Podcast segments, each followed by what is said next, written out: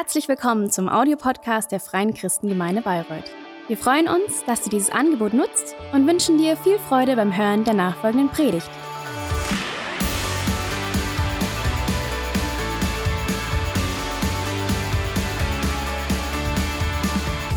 Ja, ich darf euch allen einen schönen, gesegneten Sonntagmorgen wünschen.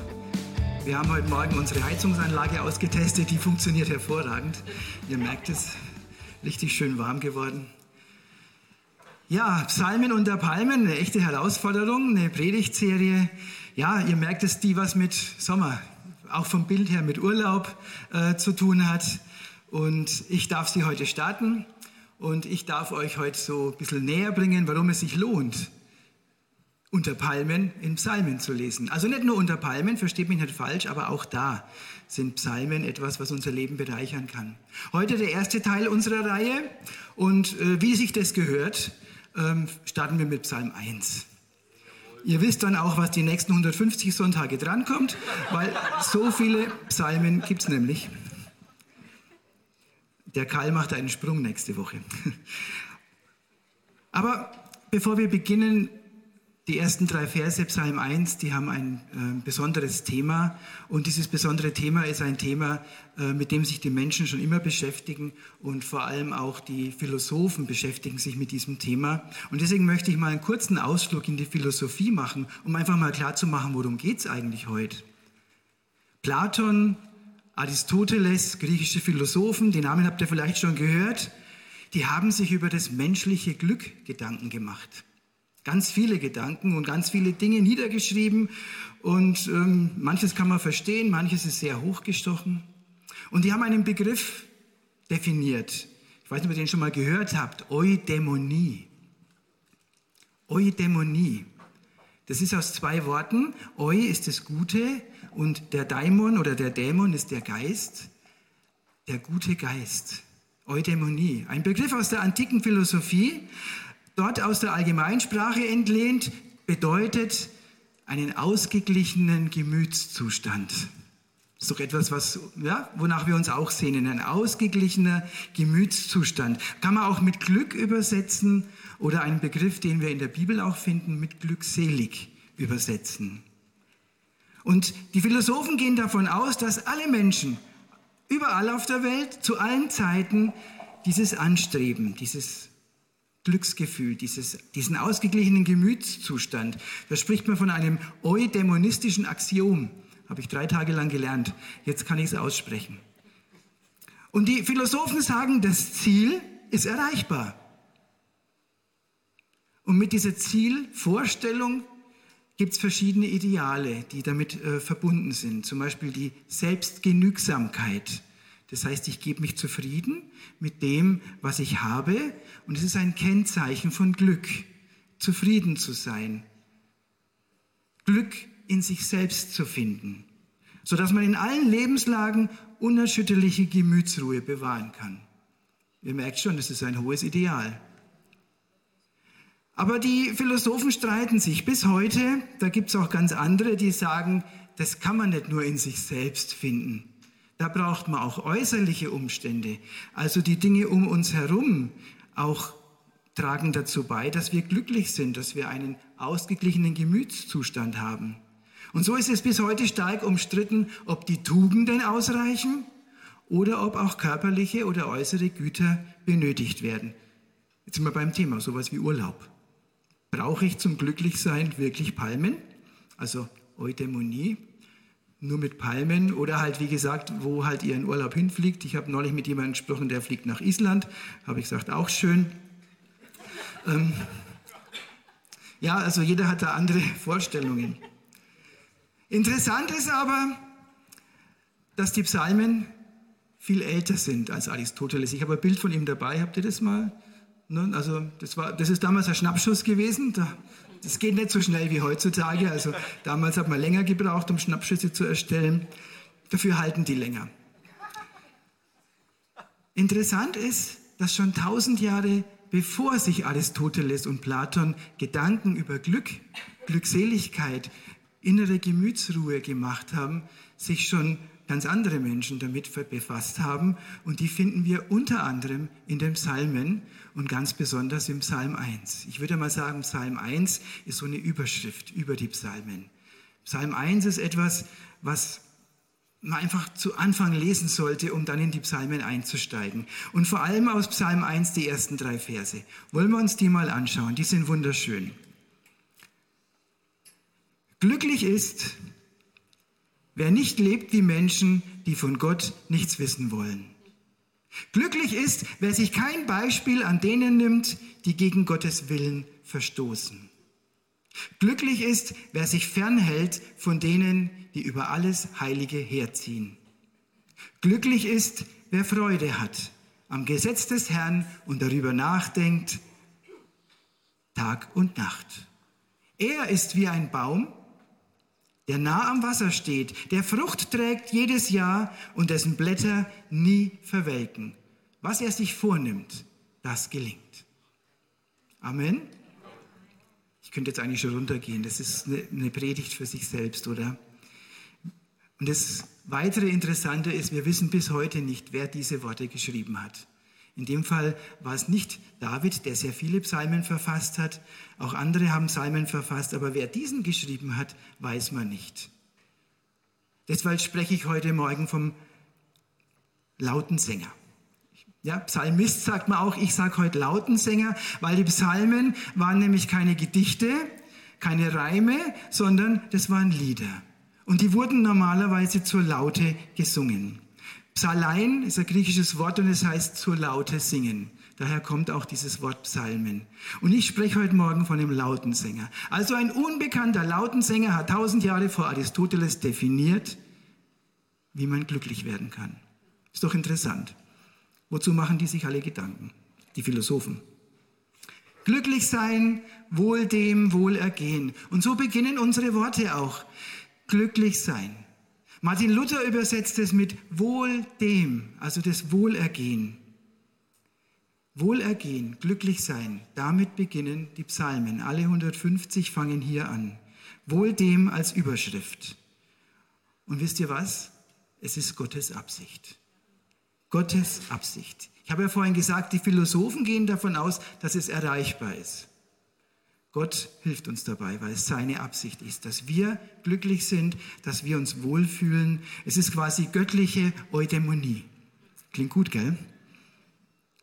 Ja, kann es wirklich sein, dass die Eudämonie schon tausend Jahre vor Aristoteles erfunden wurde von einem unbekannten Lautensänger? Und ich sage mal ja.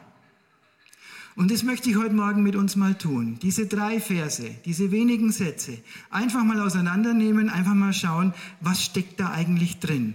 Und während der Vorbereitung habe ich festgestellt, es sind fünf ganz wichtige Punkte und die wollen wir uns unter, dem Psalm, äh, unter den Palmen ähm, mal genauer anschauen. Die fünf Punkte. Es geht um unseren Lebensstil. Wie leben wir eigentlich? Es geht um unsere Berater, Wer darf uns beraten? Wer darf in unser Leben hineinsprechen? Es geht um Abkehr, hat auch was mit Lebensstil zu tun. Und Gott ist jemand, der immer eine Alternative gibt.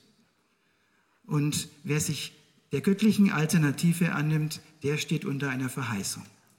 Und das steht in diesen drei Versen. Ihr glaubt es gar nicht, gell? Und was hätten wir erwartet von so einer Überschrift, von so einem Beginn der 150 Psalmen?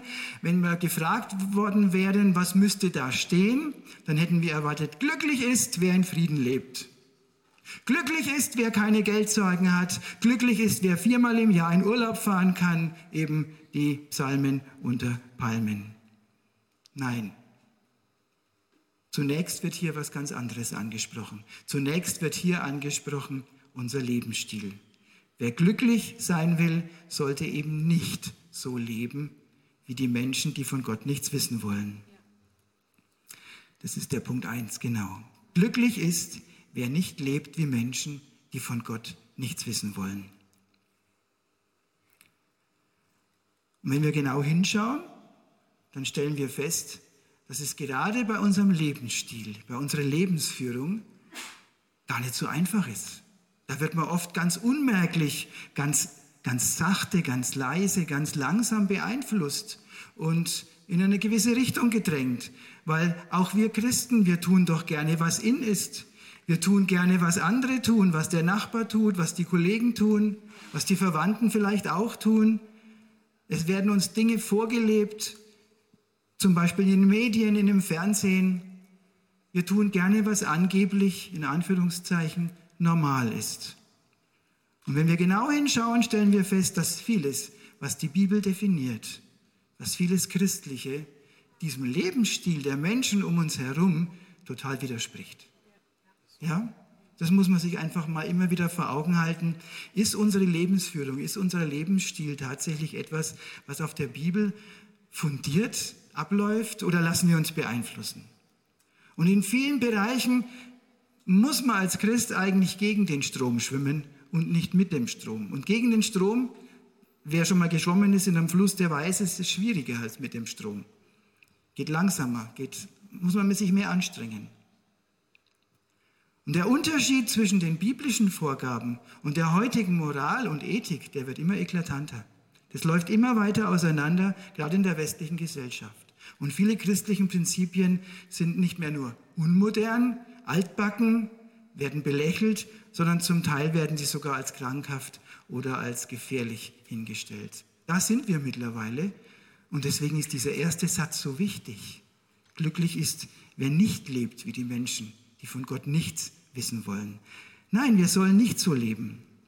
Nicht nur, weil Gott andere Maßstäbe hat, darum geht es nicht, sondern weil uns diese anderen Maßstäbe, die weltlichen Maßstäbe, buchstäblich ins Unglück stürzen.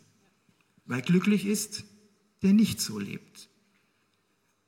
Das wäre das Gegenteil. Und wenn man genau hinschaut, stellen wir fest, also dieser Lautensänger vor 2000 Jahren, der hat recht. Unglück in der Welt entsteht fast immer dann und immer daraus, wenn Menschen einen Lebensstil wählen, der bewusst oder unbewusst den Prinzipien Gottes widerspricht. Ja, das ist oft die Ursache für Unglück, für ja, Leid, für all das, was wir auf der Welt sehen, was uns äh, zu schaffen macht. Und das Problem uns, ja, von uns Christen ist doch, dass wir tagtäglich hören, tagtäglich sehen, lesen, erleben, wie die Gesellschaft lebt, was die Gesellschaft aussagt, was Aussagen oder Postulate äh, der Gesellschaft sind, was in den Augen der Gesellschaft richtig oder was falsch ist, eben welche Maßstäbe die, Gese die Gesellschaft anlegt. Und das hinterlässt Spuren. Das hinterlässt Spuren auch bei uns.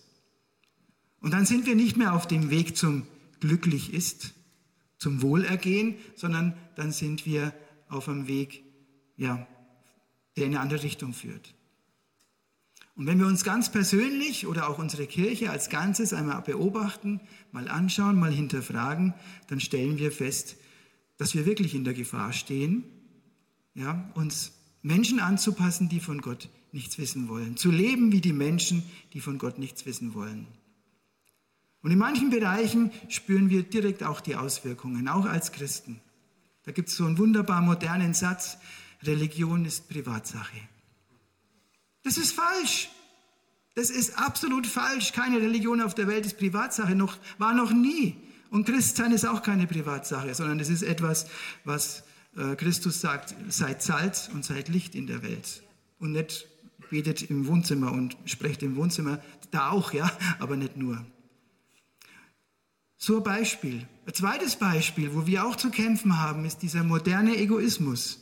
Das ist gar nicht mehr verkehrt, egoistisch zu sein, sondern das ist modern, das ist schick und das kommt auch in die Gemeinde rein. Und dann findet man Menschen in der Gemeinde, die sagen, was bringt mir der Gottesdienst? Oder der Gottesdienst heute hat mir gar nichts gebracht. Und der Lobpreis, der war übrigens super, aber manche sagen, der hat mir gar nichts gebracht. Ja. Die Kleingruppe, nee, so modern, aber so falsch. So modern, aber so falsch. Es geht nur noch um mich. Und das Wort Gottes klingt da ganz anders. Das Wort Gottes legt da ganz andere Maßstäbe an. Das, das Wort Gottes sieht mich als Glied der Gemeinde, als Glied der Heiligen. Und das Wort Gottes würde dann umgedreht für mich bedeuten, ich frage mich nicht, was bringt mir der Gottesdienst, sondern was kann ich für den Gottesdienst tun? Wie kann ich mich einbringen? Genau das Gegenteil. Und die Konsequenz ist, dass die Menschen nicht mehr bereit sind, sich hinzugeben, nicht mehr bereit sind, sich verbindlich einzulassen. Ich finde es so toll, wir haben so tolle Mitarbeiter hier in der Gemeinde, die sind absolut verbindlich. Da kann man noch so früh, Sonntag früh hier kommen, da sind die schon da. Und wenn man irgendwann ganz spät geht, sind die immer noch da. Und das Sonntag für Sonntag, es ist verbindlich, es ist einfach zuverlässig und es ist überhaupt nicht mehr modern.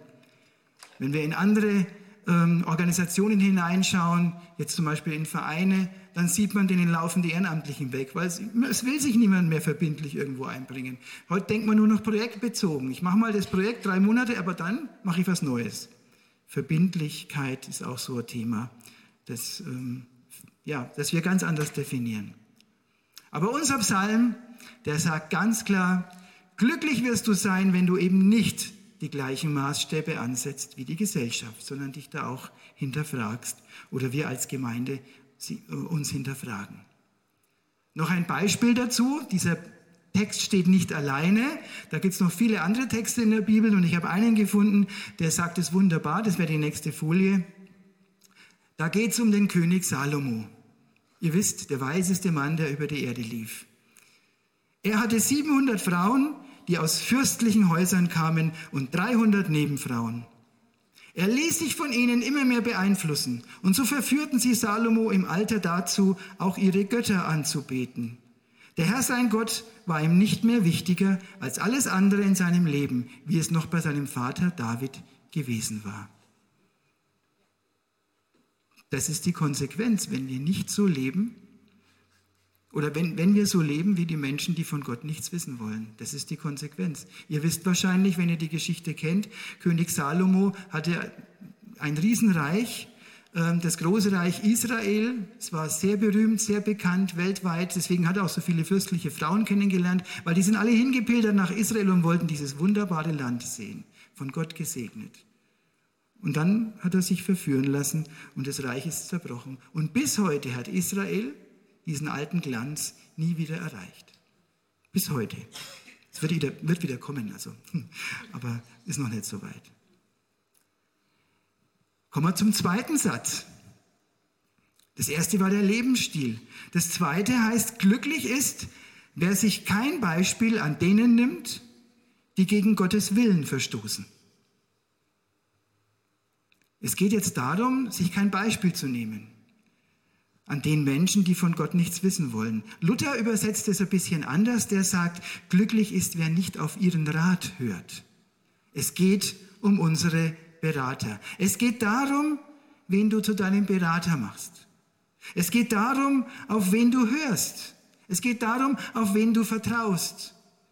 Es geht darum, wenn es dir schlecht geht, wessen Rat holst du dir ein, wenn du nicht mehr weiter weißt oder wenn eine Entscheidung ansteht. Auf wen gehst du zu? Wen fragst du? Wessen Rat holst du dir? Und die Bibel warnt uns. Die warnt uns davor, uns Rat zu holen von Menschen, die gegen Gottes Willen verstoßen. Das geht auch ganz schnell, das geht auch ganz leicht. Ja. Wir brauchen bloß rausgehen mit einer bestimmten Frage in die Welt und schon finden wir 100 Experten, die genau wissen, was wir tun müssen.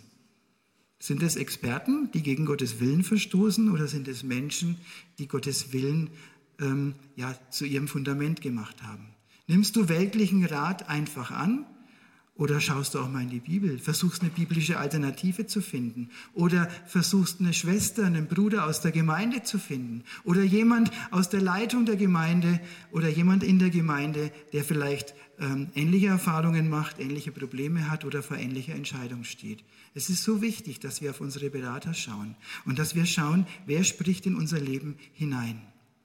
Auch da hat Salomo, da war er noch ganz weise, als er die Sprüche geschrieben hat, einen tollen Satz geprägt. Das ist Sprüche 25, Vers 26. Da sagt Salomo, ein guter Mensch, der sich von einem Gottlosen beeinflussen lässt, ist so unbrauchbar wie eine trübe Quelle oder ein verschmutzter Brunnen. Brutal, oder? Knallhart. Ein guter Mensch. Wer ist schon ein guter Mensch? Jesus weist es mal von sich und sagt, du nennst mich gut. Der wollte nicht gut genannt werden. Und Salomo sagt, ein guter Mensch, der sich von einem Gottlosen beeinflussen lässt, ist unbrauchbar. Achten wir darauf, dass wir Ratgeber finden, dass du Ratgeber findest, die biblische Maßstäbe zugrunde legen, die aus der Bibel heraus, aus dem Wort Gottes heraus dir einen Ratschlag geben oder dich beraten oder dich weiterbringen. Ähm, achten wir darauf, dass die Menschen, die uns beraten, diese göttlichen Maßstäbe auch in ihrem Leben umsetzen. Und ich weiß, in der Not nimmt man schnell mal einen ungeprüften Ratschlag an. In der Not braucht man einfach jemanden, der einem was zuspricht und wenn man dann nicht aufpasst, kann das auch jemand sein, der ja, dann letztendlich nicht zum Ziel führt.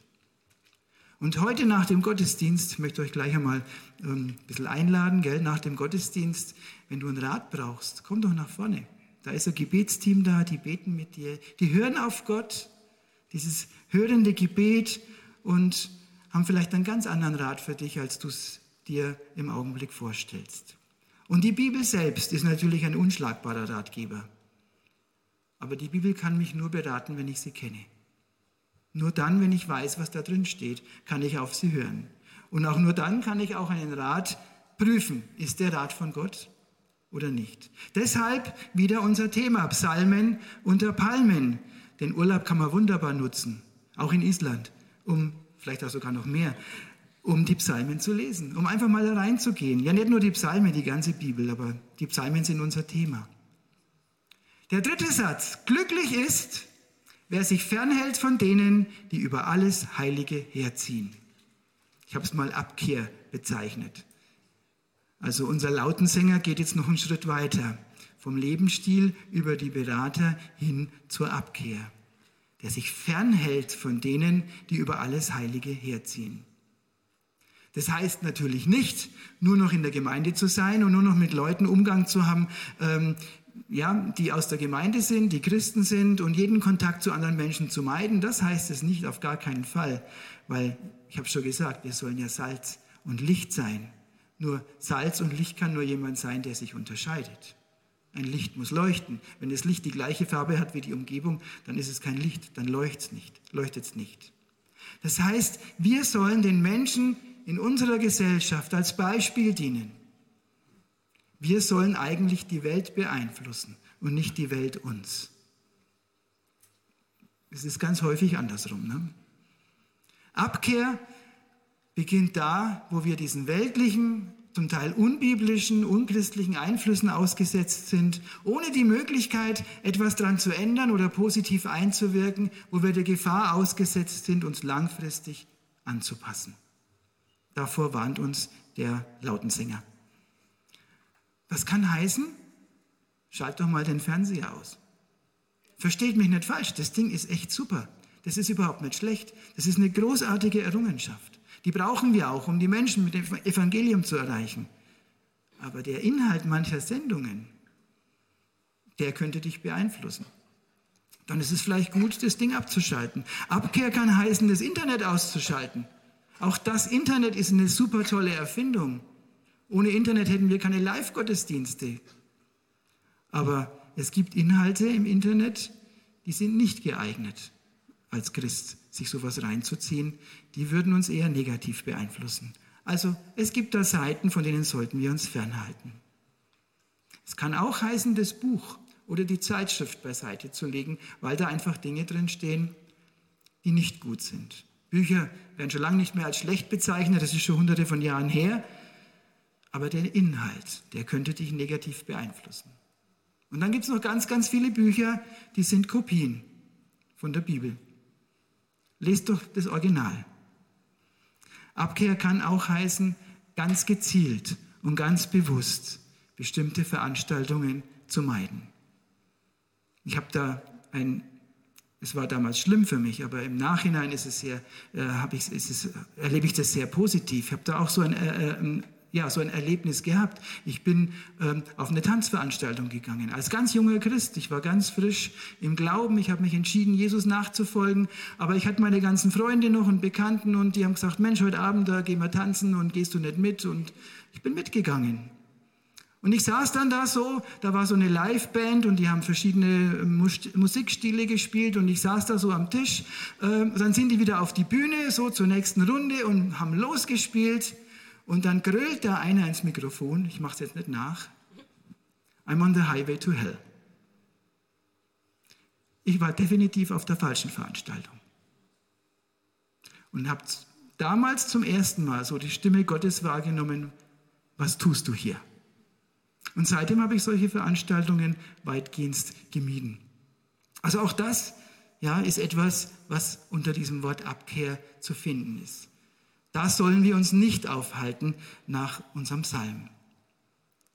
Epheser 5, Vers 11 schreibt Paulus, lasst euch auf keine finsteren Machenschaften ein, im Gegenteil, helft, sie ans Licht zu bringen. Wäre nochmal ein neutestamentlicher Vers dazu.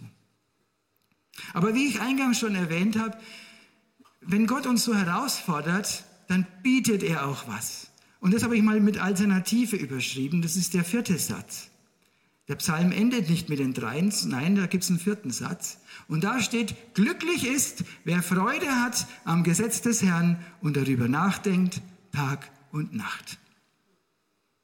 Ich habe eine Bekannte, die würde jetzt sagen, das ist aber nicht prickelnd. Glücklich ist, wer Freude hat am Gesetz des Herrn und darüber nachdenkt, Tag und Nacht. Hört sich zunächst langweilig an, oder? Hört sich, ja, wie gesagt, nicht so prickelnd an. Ich soll den ganzen Tag über die Bibel nachdenken und dann soll ich mich daran freuen und äh, nachts dann auch. Wie soll das gehen? Wie soll das gehen? Aber ich habe es schon angesprochen. Diese Bibel, diese heilige Schrift, ist das einzige Dokument, das wir haben, das uns Gott selbst, seinen Heilsplan und seinen Willen und vor allem seine Maßstäbe vermittelt. Wenn ich Gott kennenlernen will, ich finde ihn in der Bibel. Und ohne Kenntnis des Wortes Gottes ist dieser Psalm 1 überhaupt nicht zu realisieren. Wenn wir wissen, dass Gott uns glücklich machen möchte, aber nicht wie, dann nützen uns die Ratschläge auch nichts. Und so stellen wir fest, dass Menschen, die diese Maßstäbe Gottes, die diese Bibel nicht ja, ernst genommen haben, nicht, keine Ahnung, irgendwie falsch ausgelegt haben oder wie auch immer, dass diese Menschen selbst die Kirche in Unglücke gestürzt haben, in Verzweiflung, in Versagen, in Mord und Totschlag. Die Kirchengeschichte ist voll davon, weil die Menschen die Maßstäbe Gottes nicht berücksichtigt haben oder weil sie gar nicht bekannt waren. Man hat sich eigene Maßstäbe zurechtgelegt. Und so ist es auch in meinem persönlichen Leben. Ich bin abhängig von der Heiligen Schrift, wenn ich mm, ja, die Maßstäbe meines Lebens äh, definieren möchte. Ich habe mal so, eine, so einen wunderbaren äh, Satz gehört, da hat jemand gesagt, ähm, so ganz abfällig, ähm, in Indien, da gibt es ja 30.000 Götter, aber in Deutschland 80 Millionen. Ja, 80 Millionen, weil jeder schnitzt sich seinen eigenen Gott, weil keiner weiß, was in der Bibel steht, weil keiner das Wort Gottes mehr so richtig kennt, weil das Wort Gottes zu eng oder zu unmodern klingt. Und so schnitzt sich jeder seinen eigenen und ganz häufig, ich stelle mir Gott so vor. Ich stelle mir das so und so vor. Und damit habe ich einen eigenen Gott geschnitzt und merke gar nicht, wie dumm das eigentlich ist und dass die, Inder uns weit voraus sind. Die haben nur 30.000. Fangen wir doch wieder an, das Wort Gottes zu studieren. Fangen wir an, das Wort Gottes ernst zu nehmen. Fangen wir an, keine Predigt auszulassen. Fangen wir an, das Wort Gottes auch, wenn uns was wichtig geworden ist, wenn uns irgendwas, so ein Aha-Effekt ähm, beigebracht hat, fangen wir an, das in der Familie, fangen wir an, das unter Freunden, in der Kleingruppe, bei Gebetstreffen einfach mal zu besprechen, einfach mal anzusprechen, über das Wort zu sprechen, wenn wir uns treffen. Wir haben diese Kleingruppe, diese Live-Kleingruppe, wo ganz intensiv über das Wort Gottes gesprochen wird. Und da habe ich auch gemerkt, das ist gar nicht mehr so einfach, sich darauf einzulassen. Auch einmal in einer Gruppe zu sagen, was es mit mir macht wie das Wort mich erreicht, wie es mich trifft und wo ich meine Probleme habe oder wo ich ja, mit dem Wort nicht weiterkomme. Machen wir das Wort Gottes wieder zum zentralen Bestandteil unseres Lebens. Das ist das, was der Lautensänger hier ähm, möchte. Und Paulus drückt es zu, bei, bei, in dem Brief an die Epheser ganz toll aus. Das ist unser nächster Vers, Epheser 4, 14 und 15. Das schreibt Paulus, dann, also wenn wir das Wort Gottes ernst nehmen, sind wir nicht länger wie unmündige Kinder, die sich von jeder beliebigen Lehrmeinung aus der Bahn werfen und durch geschickte Täuschungsmanöver hinterlistiger Menschen irreführen lassen. Stattdessen wollen wir an der Wahrheit des Evangeliums festhalten und durch die Liebe soll unser Glauben und Handeln sich immer mehr an Christus ausrichten, der das Haupt seiner Gemeinde ist. Tief gegründet im Wort Gottes. Und es geht nur, wenn ich es kenne und wenn ich es lebe. Das ist das, was der äh, Psalmist hier aussagt. Das Wort Gottes zu leben, zum Bestandteil des Tages zu machen, Tag und Nacht. Gott geht noch einen Schritt weiter. In der schlechten Predigt würde man jetzt sagen, jetzt kommen wir zum Schluss oder ähm, wir sind jetzt auf der Zielgeraden. In einer guten Predigt heißt es, und jetzt kommt der Höhepunkt. Der fünfte Punkt, die Verheißung. Und da schreibt der Psalmist oder unser Lautensänger, er ist wie ein Baum, der nah am Wasser steht, der Frucht trägt jedes Jahr und dessen Blätter nie verwelken. Was er sich vornimmt, das gelingt. Ist das nicht traumhaft? Vergesst die anderen Verse davor nicht. Das ist die Voraussetzung. Aber dann kommt Gott. Und dann kommt Gott mit einem Segen, der ist einfach unglaublich. Und Baum heißt nicht so ein Büschel vom Mittelmeer, sondern Baum heißt ne, deutsche Eiche. Naja, meine ich, wie ein Baum, der nah am Wasser steht, der Frucht trägt jedes Jahr. Jedes Jahr ist so ein Baum einfach was, wenn man den sieht, was ganz Tolles. Seine Blätter werden nie verwelken und ähm, der letzte Satz ist einfach so wunderschön, was er sich vornimmt, das gelingt. Was für eine Verheißung. Was für eine Zusage Gottes, wenn wir treu sind, dann ist auch er treu. Und dann wird er uns überschütten mit Segen, das ist einfach unglaublich. Und mir ist eins sicher, Amen, wenn Gott etwas verspricht, dann hält es auch. Dann hält es auch. Willst du glücklich sein? Willst du in diesem Wohlergehen leben? Möchtest du, dass dieser Psalm dir wohl dem oder wohl der zuspricht? Willst du ein Leben führen, das am Ende einen Sinn macht? Willst du vielleicht mal auf dein Leben zurückblicken und viele, viele sinnvolle Momente gehen dir durch den Kopf und du bist glücklich und sagst, es war gut? Das ist das, was Gott uns zuspricht. Was er sich vornimmt, das gelingt. Das ist das, was Gott will. Dein Glück, deinen Erfolg. Er will dich segnen. Und er will dich vor allem zum Segen setzen für die anderen Menschen. Und diese drei Psalmverse sind ein Schlüssel dazu. Und ich sage jetzt mal einfach, vergiss Aristoteles, vergiss Platon, vergiss Nietzsche, fang an, das Wort Gottes ernst zu nehmen. Vergiss niemals den Lautensänger, der ist wichtiger. Fang an, mit deinem Lebensstil einen Unterschied zu machen, weil nur ein toter Fisch gegen den Strom schwimmt. Wage es doch einfach mal Zeichen zu setzen. Weil Gott möchte, dass dein Leben so verläuft wie das Bild dieses Baumes sinnvoll, fruchtbringend, blühend, eben glücklich und glücklich machend. Das ist das Ziel Gottes. Willst du ein gesegnetes Leben, dann setz diese paar Sätze, diese paar Verse in deinem Leben um. Und vielleicht bist du skeptisch heute Morgen, vielleicht bist du unsicher, vielleicht war das doch ein bisschen knallhart von mir. Dann sage ich, probier es doch einfach aus. Gefährlich ist es nicht. Passieren kann dir auch nichts. Und wenn es dir nicht gefällt, machst was anderes. Probier es doch einfach aus. Fang doch einfach damit mal an, Gottes Alternative zu leben und dann schau, was Gott daraus macht. Und dann schau, wie sich dein Leben verändert und dann schau auf den Segen. Den Segen, der von dir auch ausgehen wird. Vielleicht stehen wir gemeinsam auf.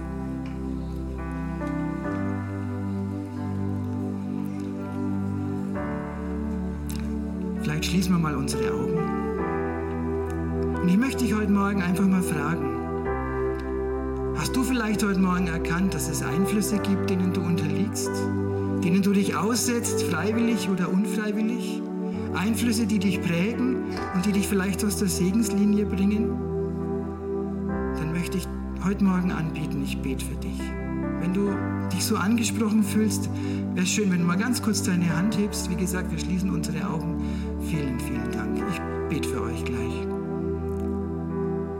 Aber vielleicht bist du heute Morgen da und du sagst, ich habe diesen Anfang mit Gott noch gar nicht gemacht, aber das, was der da vorne sagt, das möchte ich auch erleben. Ich möchte so ein Baum sein.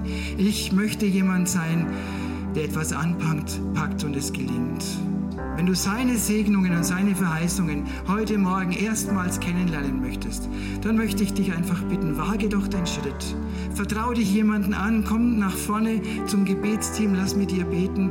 Wenn ich für dich beten soll, dann heb doch einfach kurz deine Hand. Ja, vielen Dank. Dann bete ich für euch. Wollen wir gemeinsam noch beten? Herr Jesus, ich danke dir jetzt für die Hände, die gehoben wurden, Herr. Ich danke dir für die Menschen, die heute Morgen einfach so erkannt haben, dass sie nicht ganz ja, auf, dem, auf, der Ziel, auf der Zielgeraden sind, sondern vielleicht ein bisschen rechts oder links abgeirrt sind, dass es Einflüsse gibt, die nicht gut sind. Herr, du hast diese Entscheidungen auch wahrgenommen, Herr, und es ist bei dir angekommen, Herr.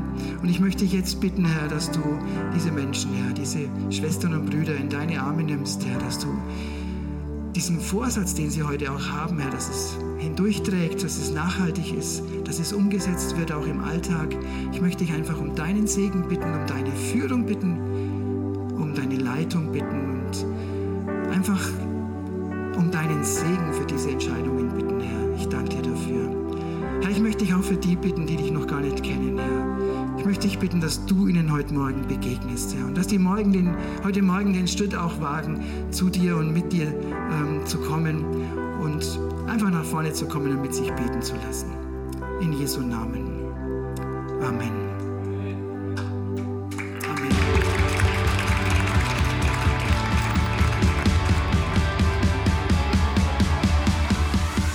Hat dir die Predigt gefallen? Gerne kannst du sie mit Freunden teilen oder uns einen kurzen Kommentar hinterlassen. Noch mehr würden wir uns aber freuen, dich persönlich kennenzulernen. Du bist herzlich eingeladen, einen unserer Gottesdienste am Sonntag zu besuchen. Alle Infos findest du unter www.fcg-bayreuth.de. Dort kannst du uns auch eine persönliche Nachricht schreiben, wenn du mehr über ein Leben mit Jesus erfahren möchtest oder andere Fragen zum christlichen Glauben hast. Bis zum nächsten Mal. Ade!